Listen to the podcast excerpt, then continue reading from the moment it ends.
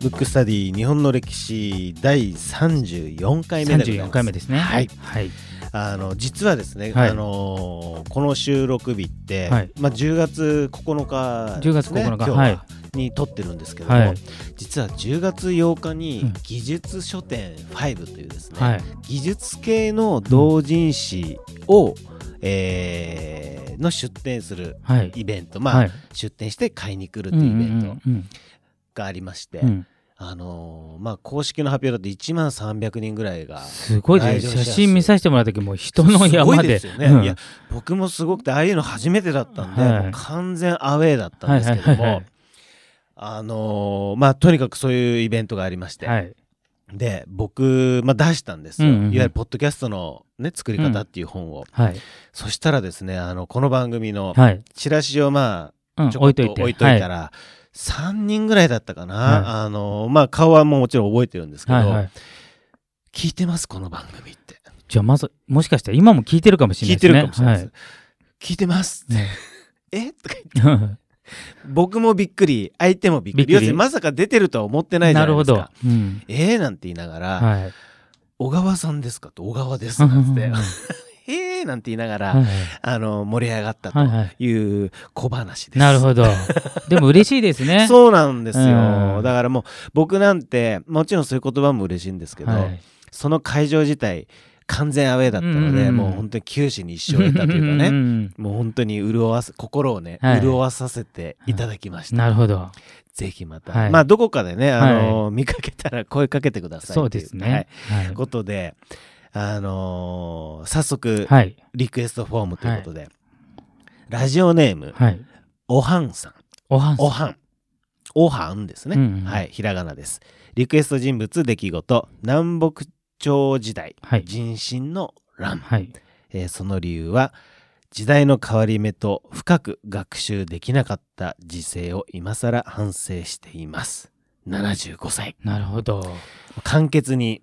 簡潔にですね、はい。でも本当ねいろんな層の方が聞いていただいて嬉しいですね、え本当に。前回はね、はい。むーちゃん、むーちゃん。むーちゃん小学5年生とか6年生 そうですからね。そうですね。幅広い人に支持されてるということでありがたい話です。はいということで、えー、とリクエストは南北朝時代人そう種の乱。ですね。それちょっとね、えっ、と、またの次回にしようかなと思って、毎回リクエスト読んどきながらしないということを繰り返しますけど、うんあの、今日は、はい。河合嗣之助さん、なるほど。僕はねう、ん全く知らないですよ。初めて聞きましたみたいな。感じですね。はいもしかしたら初めて聞く人も多いのかもしれないですね。うんえっ、と、河合杉之助さん杉之助さんはい杉之助かと思ったら杉之助でしたね、はい本当の名前。はい。で、この方っていうのは、幕末から、はい。あのあ明治ぐらいの時にはい。戊辰戦争っていうねはい。ちょうど今大河でやってるんですかね。かもしれないですね。うんそろそろじゃん。ちょっと僕今大河がしばらくちょっと停滞して取りだめてるんですけど、うん見れてないっていうのもあるんですけど、あのーその時の長岡藩うん。今でいう、えー新新潟潟。の一応藩の、まあ、実験の家老のはい。方なんなあ、んですけど杉之助さん。あ、そうですそうですそうなんですね。うん、だから藩主ではないです、うんあの実質その人がまあ力を持ってる方なんですけど、でこの人は、うんまあ、ネットによるとね一部ラスト本当のラストサムライだっていうぐらい、結構生き方がしびれちゃうんで、うん。僕は大好きなんですけど、はい。あのまあほぼみんな無名なんでね、うん。ちょっとそれを取り上げたいなとうんうん。思ってるんですけど、はいでまずですねあのそもそも戊辰戦争って何かっていうとこなんですけど、はい。まあ、この番組でも何回かね取り上げたかもしれないんですけどね。まあ、徳川家が、うん。まあ、体制を奉還して、要するに、えーと将軍職を朝廷にやったと。でそうしたら、はい。表向き要するに徳川の将軍の政権から朝廷に移ったんで、はい。本来徳川をやっつける大義名分がなくなっちゃったわけですよ。うんうん。うん。けどどうしても薩摩と長州は倒幕したいんで、はい。えー、と時間農地って言ってね。時間農地時間のじ時間時間農地っていうのは時間っていうのは官を辞して、はい。官えー、と徳川家ってあの朝廷から官職をもらってるんですね。まあ右大臣とかそういうはい。ちょっとあ官職名は分かんないですけど、うん。その官職と土地を返せと。うんうんうんけど徳川家からするとそれは関係ねえだろっていう話じゃない。なね。だって朝廷からもらったっていう分、それ言ったら全部の土地もそれぞれが分取ってるわけなんで、うんうんうん。まあ、いわゆる嫌がらせをして、それで、うん。まあ、切れさせようと。うん。で、向こうから攻撃されたら、されたからやるぞっていうふうに、まあ、仕向けたと。なるほど。大義名分というか。そうそう。うん。倒幕側がね。うん。ほいで、天皇をどっちが取るかでやって、結局、えー、と西郷隆盛と岩倉具視が天皇を抑え、うん。もっと言っちゃえば、ちょっと、あの、すごくタイミングよく孔明天皇が亡くなってるんで、うん。孔明天皇って幕府寄りなんですよ。うん。とか、新新幕派。なるほど。だから、えー究極の、えっ、と、倒幕派から見て、うん。究極の厄介な人はうん。孔明天皇だったわけ。よ。なるほど。自分たちは天皇のために戦いたいんだけど、うん。天皇は将軍大好きなんで、なるほどね。うん。でもタイミングよく死んでるんで、うん。暗殺説も流れてるんですけど、ね。まあそうなりますよね。うん。まあ僕は暗殺されたと思ってますけどね。うん。その後明治天皇子供なんで、うんうん。で子供だったらちょっと言いなりじゃない。うん。まあね、はい。おそらく。うん。それで明治天皇をうん。取って、こっちが官軍だと。うんそれで始まったのが戊辰戦争なんですよ。うん。で、戊辰戦争をやって、えっ、と、まあちょっと前にね、幕末の三州っていうのではい。やったと思うんですけど、江戸は無血開城したんですけど、それ、それでもまあ納得できない人たちはいるわけですよ。うん。要するに、一回も戦わずして、結局江戸城まで取られ、うん。あの、まあ、いいわゆる徳川の土地も取られ、うん。なった時に、えっ、と、幕府寄りだった人は、なんかこう、やるせない気持ちがあったわけですねう。んで、それの中心が会津藩。うんで、会津藩っていうのは松平家なんで、もう実質上徳川家なんで、で、会津とかは、えー最後は抵抗して、これもう戦うしかないって。江戸が開城した後戦うしかないってことで、江戸までは開城したんですけど、えっ、と、東北の方は、まだ、えっ、と、戦う意思があると。うんそれで、まだ、その、攻めに行ってたわけですね。はい倒幕派が。で、その時に、えっ、と、会津は倒幕。で、幕府を倒す側は今官軍で、その2つの間を取って、中岡藩は永世中立をしようとしたわけ。うん要するに今でいうスイス。そういうことですうんねスイスですねスイスの発想で、うんうんすごいちっちゃい藩なのうんに、どっちにも属さないと。うんそれをやったのが河合継之助っていうやつで、あの、どっちの言い分もどうもしっくりこないと。うん。で、徳川家も、まあ、なんていうのかな、えっ、と、そっち側にもつかない、はい。で、で、官軍の方もちょっとやりすぎっていうか、もうめちゃくちゃすぎるだろうっていうのもあって、うんうん永世中立にいたんですけど、うん。で、そのために、中立に必要なことって何だと思う？中立に必要なことはどっちのどっちにも賛成しないうん。その場合、保つために、は食料。うん。と、お金。そう。はい。あとね、軍事力。お軍事力ないとすぐ攻め込まれちゃうんで要するに第三局になっちゃってるわけだから、ね。どっちも組みしないってことはどっちからも攻められる可能性があるから、うん。その時河合継之助は、うん。次次の助ですね。あはい。継之助は、うん。えー、とその軍事力をちっちゃい藩でありながら、うん。結構ね経済の立て直しにも功績あったしあとどさくさに、えー、とその戦争が戊辰戦争が起きた時に米とかが暴落してる時に、一番底値で買って高値で売ったりとかして、うん。結構金を操作して、うん。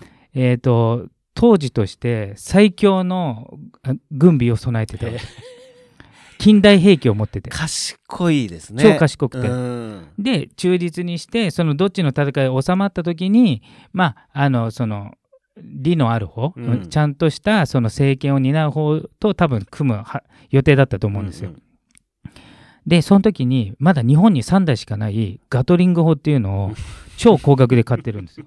2つ。うん。日本に3台しかないうち2つを買って、うん。そのガトリング砲って何かわかる、わかんない。なんかすごそうなイメージですね。今で機関銃、えーもううん。ダダダダダそうそうそう。と要するにまだた刀で戦ってるやつもいる時代にうん。機関銃を2本2個持ってたわけ、うんうんでそれで中立を守ろうと、うん。永世中立守ろうとして戦った人なんですよ、でなんだけど結局どっちからも味方に来い来いってなるんだけど、うん。それでも中立保つっていうのはなかなか難しい判断なのね、でえー、と本人は中立がその長岡藩存続のためになると思ってんだけど、うん。中の人たちはあのどう見ても官軍の方がうん。勢力が強いから、うん。早めに降伏しちゃった方がいいんじゃないかということで、えー、と長岡藩を守るためにやってんだけど長岡藩からもちょっと命を狙われてたりとか。うん。要するにお前がいるから要するに降伏しないから、うん。なんか攻め込まれる可能性があるじゃないかっていうことで、んんであのまあそそれでもまあえー結構カリスマ性のある方で、えー、と私利私欲のない人なんでね、うん。あのまあ、えー筆頭家老として切り盛りしてたんですけど、でそんな中あの幕末って優秀な人ほど死ぬんですうよ、ん。当たり前ねですけど、そうですね、うん。ずっと話をねこの番組やってると、うん。大体死にますよね。そうそうそう、うん。い要はいその時超巨大な、えー、と幕府を保つためなんで初期の頃って巨大なものに立ち向かうからほぼ殺されちゃうっていうか、なんでその幕末の戊辰戦争ぐらいになると生き残りは超大物うん。か、それかもう全然まあ変な言い方するとカスみたいな人しか残ってなくて、うんで特に土佐藩っていうのは、ほぼみんな死んじゃってるんですよ。うん。ほぼみんな死んじゃって後から参戦したのはまあこの間竹内半平太の時やりましたように、上司層って言ってもともと幕末の幕末の志士の活動をしてない人たちがうん。後で入ったみたいな。うん。でそのうちの一人の、えーまあえーその人は陸援隊というところにいたんですね。で陸援隊というのは中岡慎太郎っていう、えー坂本龍馬と同時期に殺された方、で坂本龍馬が海援隊っていうんですけど、これはね実質勝者みたいな感じ、海援隊っていう名前の、まあ、今でいう勝者なんですけど、うん。陸援隊は完全な軍隊なの、うん。でそれを作ったのが中岡慎太郎、うんで中岡慎太郎はちょっとマイナーなんでまあちょっとこの番組でも取り上げたいんですけど僕大好きで、あの坂本龍馬と同等かそれ以上の人物なの、うん。おそらく。かなんかち僕らのし一般の知識量だと坂本龍馬のだいぶ下な感じですそよね。うそうそうそうそう。うん。あの多分僕のイメージ的には同等かやや上じゃないかぐらいの格の人なのね、うん。ただここの人もあのその、えー坂本龍馬とねうん。大政奉還直後に殺されちゃってるんで、ううその陸援隊に所属してる人も大体死んじゃって残ったのからあと要するに後で入った人たち中途の人だから野球で言うと、うん。3年生2年生がみんな死んじゃって、うん。1年生入っちゃってだから、うん。普通だったらレギュラーになれない人がレギュラーになっちゃったみたいな感じで、うんそこにポコって入った時に、えー、と土佐が参戦した官軍が勝っちゃったのよ。うん。うんだから残ったのは新人みたいなやつがいきなり、あの官軍の高官になってるわけ。もおうなんなんていうのかな。もうだから一番出来が悪いやつが権力握っちゃってる状態になってるわけ。ー そうですね。うん。うん。で河合継の人がさっき言ったようにすごい有能でうん。後々、えー、と木戸孝允とかうん。西郷隆盛とかがもしいたら、まあ、大臣クラスになってただろうっていうコメントがあるぐらい、うん。まあ、立派な人なんだけど、うん。でその人が、えっと官軍が攻めてきた時に談判しに来たわけね。うん。あの要するに要するに、えっと江戸無血会場でいうと勝海舟と西郷隆盛うん。が会談する前に、うん。まあえー山岡鉄舟がいたみたいな感じで、それで会議を開いたわけ、うん。それが河合継之助とそのポットでの若造だったわけ、うんうん24歳、うん。でえっ、とこれなんだっけ、えー岩村岩村さんですね、うん。うん。岩村さんっていう人、うん。これがまたもうめちゃくちゃ評判の悪い人なんうですよ。ん。であのポットでの新人でいきなり交換になったんで、うん。王兵で有名なの。うん。で河合継之助は大人物なんだけど、要するになんつうの？半グレのチンピラみたいなやつがうん。交換になっちゃってるんで、うんで一生懸命話して、ううちらは中立で別に官軍に歯向かうつもりもないと。うん。で歯向かってる合図に降伏を進めるからうん。ちょっと待ってくれと。うん。だからうちらもせあその官軍と戦う意思もないし、うん。合図も合図と官軍が戦った場合両方とも死者が出るんでしょ、うんうん。だから要するに江戸の無血会場みたくちょっと待って、うん。俺が絶対あの降伏を進めるからっつっても、その岩村さんは突っぱねたわけ、うん。でむむしろもうだからちょっとチンピラ気味なんでね、うん。もう侮辱して、うん。なんかすごい高飛車な態度で来たわけ、うん。でその後飲めや歌えのどんちゃん騒ぎしちゃったりとか、うん。あ女はべらかして、うん戦争寸前なのに。それを見た河合継之助はもうこれは官軍と話し合ってもむしろ自分たちが降伏しても皆殺しにされるかねないと。うん思って参戦するわけ。うん。要するに戦いを決意するわけ、うん。ち中立予定だったのがもう官軍と戦うしかないと、うん。要するに追い詰められ自衛のために、はい。うん。これまでつ潰されるうん。でその時に河合継之助は、まあ、要するに官軍の方が圧倒的にあの軍隊の量も多いし、うん。武器とかもすごい多いんだけど、えー長岡藩すごいちっちゃいんだけど、うん。最新鋭の機械と、うん。あの巧みな傭兵でね、うん。一番戦死者が出たわけ。うん。官軍のでも最後はやっぱりあの数が足んなくてうん。散っていっちゃうわけね、うんでその散り際が結局自分自分の長岡の人も、えー、とそのまま降伏してればうん。ここまで攻めなかったのに、要するに下手に戦っちゃったから、うん。結構ボロボロになったってことで、うん。中からも嫌われてこう、うん。落ちるように最後死んでいっちゃうっていう、うちょっと悲しいい物語なんだけどでも悲劇的ですね。一本筋が通った人であることは間違いないし、うん。礼を尽くして談判に臨んだんだけど、うん。あまりにもその人がうん。ひどすぎて、岩村さんね。岩村さんが。ちなみに岩村さんは後々、あの佐賀の乱で江藤新平の時も同じようなことして、うん。切れさせたっていうう、んまあそういうキャラクターなわけ、うんうんうん。それを分かって大久保がやったんじゃないかっていうね、うん。あのわざとそういうやつをやって怒らせて決起させるみたいな、うん。そういうの天才で。で片やその大人物、うん。あ河合杉之助うん。は後々だったら大臣クラスなのに、うん。そっちは早死にし、うん。まあ早死にというかそこで死に、後にその岩村さん、ん。男爵まで要するに家族までなってる、貴族だからもう時代がね、本当ですうんねいたずらでどうなるのか分かんないんですけど。そうですよね。うん。じゃあもう杉之助さんはもう本当の本当の大人物だったんですね。非常に大人物でうん。一応長岡の民を考えて、うん。あの官軍にも属さずに両方でなんとか生き延び道をやって、うん。で軍事力を整えたりいろいろあと反省改革で、えー、と藩を潤したりとかね非常に有能な方だったのよ。うんまあタイミングですね。なんかもう幕末の話をね聞けば聞くほど。そうだから幕末って、うん。あと数多くの人が、うん。まあ、死んでますけど、うん。その後残った人たちだけでも明治でも結構世界一レベルまで復興してるから、ね。だから結構ねその時代の日本ってもう人材の宝庫で、うん。うん。やっぱりなんですかね？教育なんですかそうね教育も。で後々その河合継之助さんの親戚の、うん。えー小林虎三郎っていう人がな、うん。小林虎三郎っていう人が米百俵の話っていうのをうん。聞いたことある？ないです。米百俵のあ話っていうのは、あの小泉純一郎総理大臣が、あのそ総理大臣の演説の時に米百俵の精神でいきましょうって言ってうん。流行語大賞を取ってるの、うん。それの親戚が河合継之助さんで、うえー、とその小林、えー虎三郎さんは、すごいさっきも言ったように長岡って結局戦っちゃったからボコボコにされてるから、まあ要するにもう瀕死の重傷を負った藩なのね、でその時に食べるものもないから、送ってもらったわけ。うん。米を100票、うんでその米をみんな植えてたから、うん。ああやっと食えるって言ってたんだけど小林虎三郎さんが、うん。この米さ100票をうん。食べてしまったら、うん。一時的のなんつうの空腹を満たすだけだから、良くないと、うん。それを売って、うん。そのお金で学校を建てたらこの100票が万票にもなると。いうもとうにん。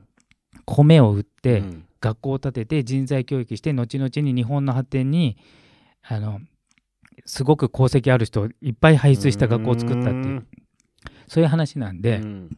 だから人材に力を入れるとか今を見ないでうん。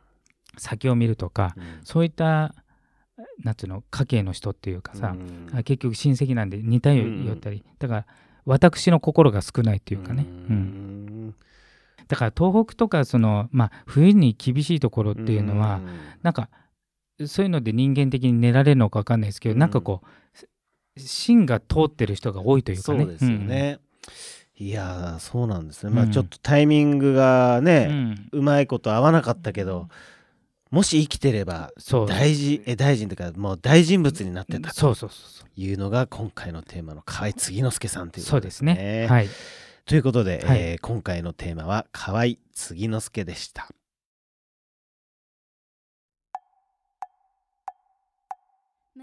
むくラジオだべ。むくむくラジオだべ。むくむくラジオだべ。